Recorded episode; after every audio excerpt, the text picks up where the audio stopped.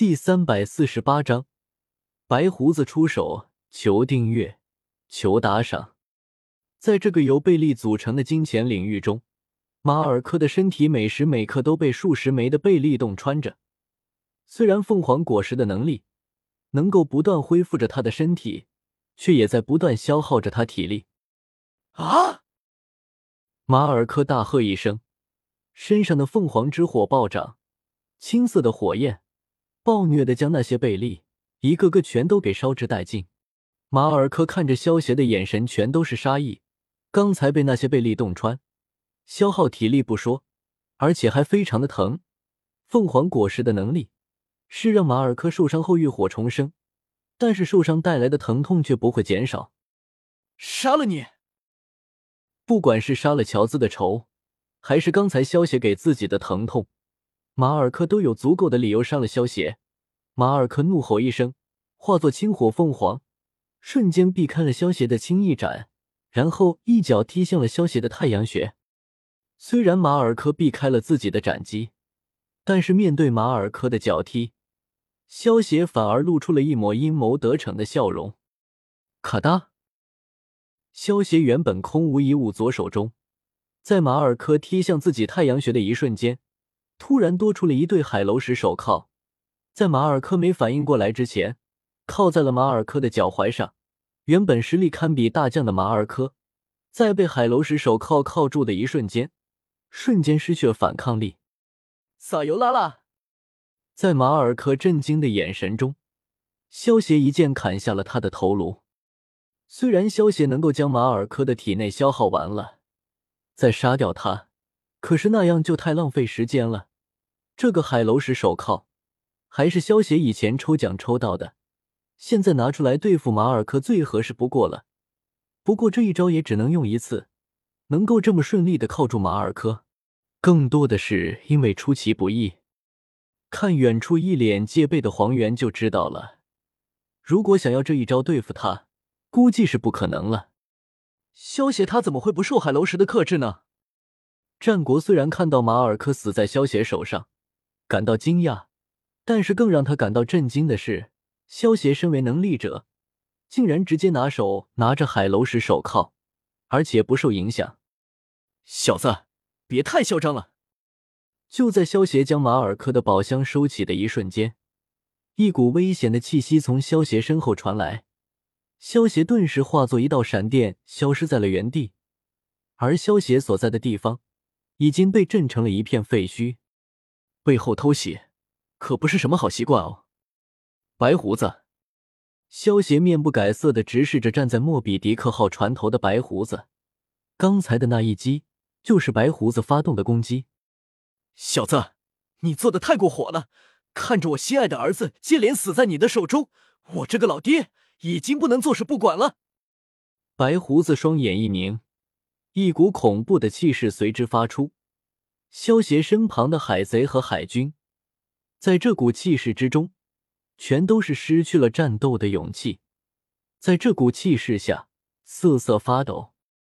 在这股恐怖的气势下，萧协若无其事的掏了掏耳朵，直视着白胡子，淡淡道：“如果你年轻的时候，或许还能让我使出全力；但是现在的你，太老了，而且还有一身病，恐怕就算没有这一场战斗。”你也都长时间好活了吧？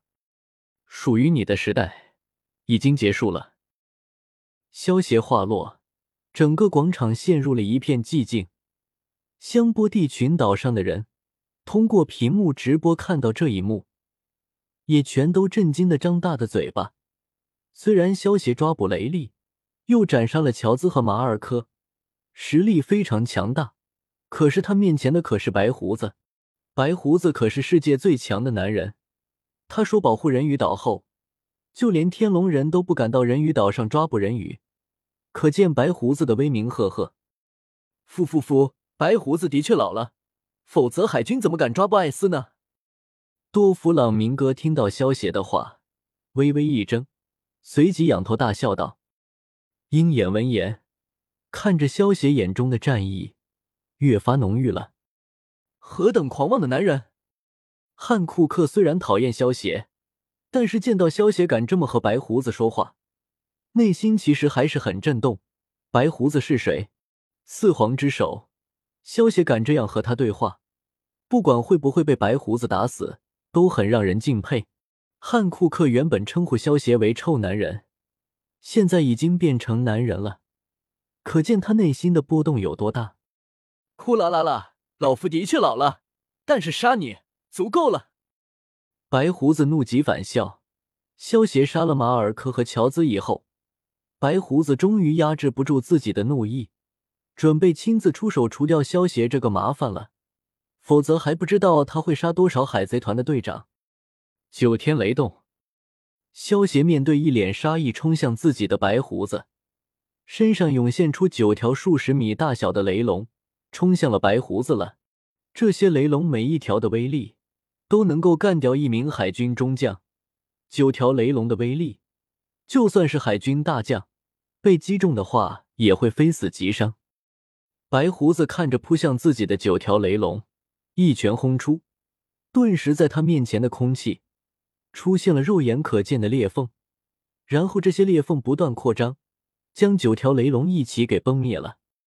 这就是世界最强吗？看到萧协的九条数十米的巨大雷龙被白胡子一拳崩灭。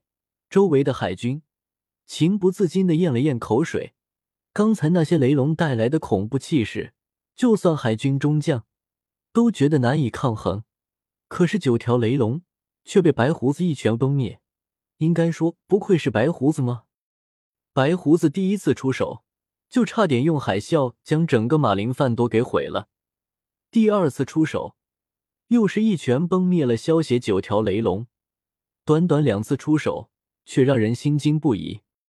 作战计划失败了。虽然白胡子提前出手，海贼们失去了指挥，但是战国却没有感到庆幸，反而因为白胡子的提前出手，打断了战国计划。原本战国派了赤犬前去挑拨大倭蜘蛛斯库亚德，让他误以为白胡子为了救艾斯和海军合作，要把自己这样的新世界海贼船长。和其他非白胡子海贼团的海贼团一网打尽，到时候气急之下去偷袭白胡子。可是随着白胡子提前进入了战场，这个谎言已经不攻自破了。小子，如果你是个男人的话，那么就别一直逃跑。白胡子一拳震碎了九条雷龙后，对萧协激将道。